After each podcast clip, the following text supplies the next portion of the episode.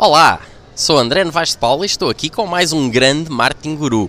Mais uma vez tenho o prazer de ter comigo um grande amigo e hoje é o André Seferino, um grande formador, consultor e profissional desta área de marketing digital, especificamente analytics, research e tudo o que tem a ver com estas áreas interessantíssimas e fundamentais uh, para o marketing. E hoje vamos falar exatamente de marketing analytics. Ah, e resta-me dizer uma coisa: o André é também o autor do conhecido e importante livro Digital Marketing Analytics. Portanto, quem não conhece, vá procurar que vale imensa pena. E vamos começar já com uma pergunta. Muito obrigado, André, por estares aqui comigo. Tenho imenso gosto que estejas aqui nestas minhas entrevistas, finalmente. Research. Como é que tu defines research? Bom, antes de mais, André, obrigadíssima. Eu pelo convite, sei que foi difícil e realmente estás parabéns por teres conseguido convencer-me realmente este magnífico conteúdo que tens vindo a fazer. Marketing, Analytics ou Research? Vou começar por definir Research. Research tem a ver com um, criação de conhecimento sistemático. Portanto, sempre que tiveres necessidade de responder a uma questão, e isso é fundamental, procurar factos que respondam efetivamente àquilo que queres procurar eh, num tópico ou num desafio. Portanto, research é uma atividade sistemática de criar ou acrescentar conhecimento àquilo que tens. Qual é a diferença entre market research e marketing research? Market, estamos a analisar mercados, estamos a analisar indústrias, sempre numa perspectiva muito macro, o comportamento do consumidor numa perspectiva muito macro e à medida que vamos descendo na realidade da empresa e chegamos à estratégia de marketing, aí estamos a falar de marketing research, ou seja, como é que o produto pode ser elaborado, quais são as temáticas relacionadas com o preço. Portanto, a diferença e uma forma muito simples de distinguir é a distância que nos divide entre aquilo que é a perspectiva macro de um setor ou de uma indústria ou a nossa realidade mais próxima em termos daquilo que é uma estratégia de marketing. Fantástico, muito conciso, ótima explicação vê-se que és profissional nesta área, não haja dúvida nenhuma. E agora, algo que é sempre bastante importante. Quais é que são as áreas de marketing research que tu achas que são importantes de evidenciar? Que normalmente as pessoas fazem confusão ou não percebem que deveria também fazer parte desta de marketing research e tudo mais. Quais é que são as áreas essenciais para ti? Bom, há claramente, eu diria, duas áreas fundamentais. Uh, primeiro, uh, há uma leitura que a empresa deve sempre fazer. É? O que é que nós estamos a fazer internamente cá dentro na, na, nossa cultura da organização, e só isso pode ser um projeto de research muito interessante, e o que é que se passa lá fora da empresa. Mas há duas áreas fundamentais. Quais são os nossos competidores e qual é de facto o nosso mercado, onde é que estamos, se estamos bem posicionados. Esse é talvez sempre continuadamente um grande desafio de research e quem são os nossos clientes? É o segundo grande desafio. Eu diria que ainda hoje, ou talvez hoje mais do que nunca, mais importante eh, é perceber quem são de facto os nossos, os nossos, os nossos clientes. Uma razão muito simples. Eh, as grandes empresas, ou, ou de alguma forma as empresas que tentam comunicar de uma perspectiva de publicidade ou de outra forma com os seus clientes, habituam-se a ter uma base de dados que vai criando algum histórico no tempo. O que é certo é que esses, esses registros correspondem a pessoas que, como temos visto ultimamente, mudam os seus hábitos e mudam os seus comportamentos.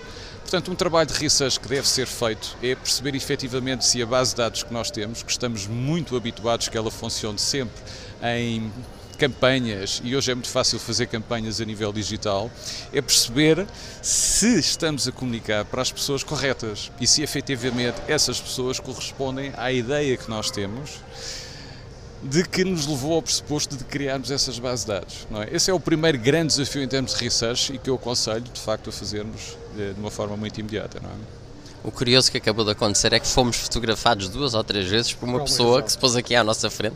Não sei por que razão é que nos terá fotografado, por isso é que era o nosso ar estranho. Não, eu não devo ser de certeza. Aqui no meu estúdio improvisado no Alegre. Uh, André, eu vejo que as pessoas encaram research, a parte de analytics, e normalmente, hoje em dia, o que se fala mais, e felizmente, graças a Deus, pelo menos começa a ser uma ordem do dia e, e, e as empresas cada vez mais se preocupam com isso, mas vem em termos de implementação de campanhas. Fazemos a implementação de campanha, ok, e vamos ver como é que essa campanha está, qual é a performance dessa campanha, o que já é ótimo. Mas qual é o tipo de investigação de research que nós vamos fazer antes? Que isso é que eu vejo que as empresas não se preocupam tanto. Research para lançamento de produto, perceber quais é que são os canais, enfim, tudo isso que tem a ver não com a campanha em si, mas com o antes das campanhas. Qual é o objetivo que nós queremos uh, efetivamente atingir? Há sempre uma questão. Uh, responder às questões que nós devemos fazer efetivamente antes de gastar investimento em empresa é fundamental. E, portanto, o research deve funcionar essencialmente para ter essa preocupação sempre permanente. Aliás, eu diria que a função do marketeer divide-se em duas dimensões, que é uma pensar e executar. Uh, e provavelmente o marketeer terá muito mais sucesso na sua, na sua função quando conseguir um equilíbrio perfeito entre aquilo que pensa e aquilo que executa. Se executa mais e não pensa, temos um problema. Se pensa demais e acaba por não executar, entra numa espiral, enfim, de, de ansiedade e acaba por também não ser produtivo. Portanto, basicamente, há um, um, um objetivo muito grande de research nessa perspectiva e é essa a preocupação, é o que é que queremos fazer e que respostas é que vamos encontrar ainda antes de, obviamente, operacionalizar a campanha. Porque a campanha implica recursos, implica de facto um envolvimento de um conjunto de, de meios que é fundamental depois no final disso fazer as contas e perceber se valeu a pena e acima de tudo se o objetivo ou a resposta que queríamos encontrar àquela, àquela circunstância foi respondida, se os objetivos foram atingidos e se estavam bem definidos. Não, basicamente esta é a grande preocupação que continua a ser, digamos, uma preocupação latente e que eu realmente, obviamente, tenho essa, essa noção que deve-se manter, obviamente. E agora vamos pensar isto em termos práticos. A teoria é fantástico, dificilmente haverá quem não concorde com o que tu acabaste de dizer, mas no ufa-ufa do dia a dia, em que nós sabemos que hoje em dia é tática, tática, tática, quer dizer, estamos a implementar, implementar, implementar, não há tempo para fazer nada, já estamos a pensar na próxima, como é que uma empresa deve conseguir ter tempo, um departamento de marketing, para conseguir fazer o research tal como deve ser realizado? Aí tem que haver dedicação. Enfim, não há, não há digamos, muito, eh, enfim, que ponderar. É, já agora deixa-me interromper-te, e de que forma é que tu achas que isso vai ver down the line em termos de resultados? Quer dizer, que o que nós vamos aplicar em research compensa, não fazemos talvez tantas campanhas e depois aí sim fazemos campanhas mais acertadas. Bom, o, o, o, a dedicação em termos de research e, e o conhecimento que te dá uh, por essa via prepara-te um caminho. Portanto, basicamente as campanhas funcionam sobre esse caminho e sobre essa perspectiva. Eh, o research vai permitir, ou a atividade que vai-te permitir perceber exatamente se essa campanha está de acordo com aquilo que são as perspectivas do teu, do teu trabalho. Ehm, tem, mas tem que haver dedicação, ou seja, ehm, estamos a falar de um trabalho sistemático, de um trabalho de, de, de, de absorção de algum conhecimento e de factos, indicadores e de informação, de trabalhar informação, que tem que haver alguma, alguma predisposição para isso, ser feito internamente ou externamente, é uma, é uma opção. Provavelmente nas, nas empresas de menor dimensão poderá recorrer externamente a apoio a esse nível. Internamente, quando as empresas têm departamentos muito mais estruturados para a função marketing, deverão ter essa, essa função integrada integrada porque também faz sentido de uma forma um, holística, que ela esteja, digamos, de acordo com a cultura também da própria empresa, mas tem que haver dedicação. Acima de tudo, tem que haver a noção de que é importante, de facto, parar, perceber, transformar informação em conhecimento e trabalhá-lo a favor dessas mesmas atividades, sejam elas táticas ou estratégicas, mas tem que haver de facto essa predisposição. Eu te diria que é hoje em dia um aspecto mais cultural do que nunca. E agora, boas práticas para uma empresa poder implementar se quer realmente começar a tirar partido de research? Acima de tudo, preparar muito bem a informação que vai recolher. Não é? Portanto, ou seja, eh, de alguma forma, eh, estruturar muito bem o, o, trabalho de research no sentido de ir buscar os dados e a informação que são mais adequados a este trabalho, porque depois, se isso não for feito, ou seja, se não houver qualidade nessa perspectiva, vai-se refletir no trabalho final.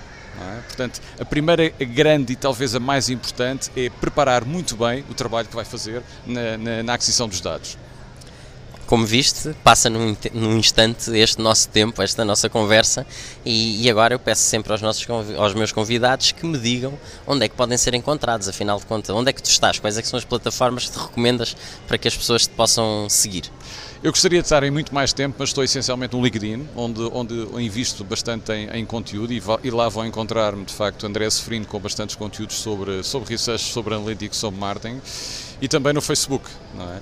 E também posso ser encontrado na tua página, não é? Porque estou lá no endorsement, não sei se por alguma razão, mas continuo a estar no topo do endorsement e, portanto, eu volto aqui a dizer, não façam nada em marketing digital sem primeiro falarem com o André. É?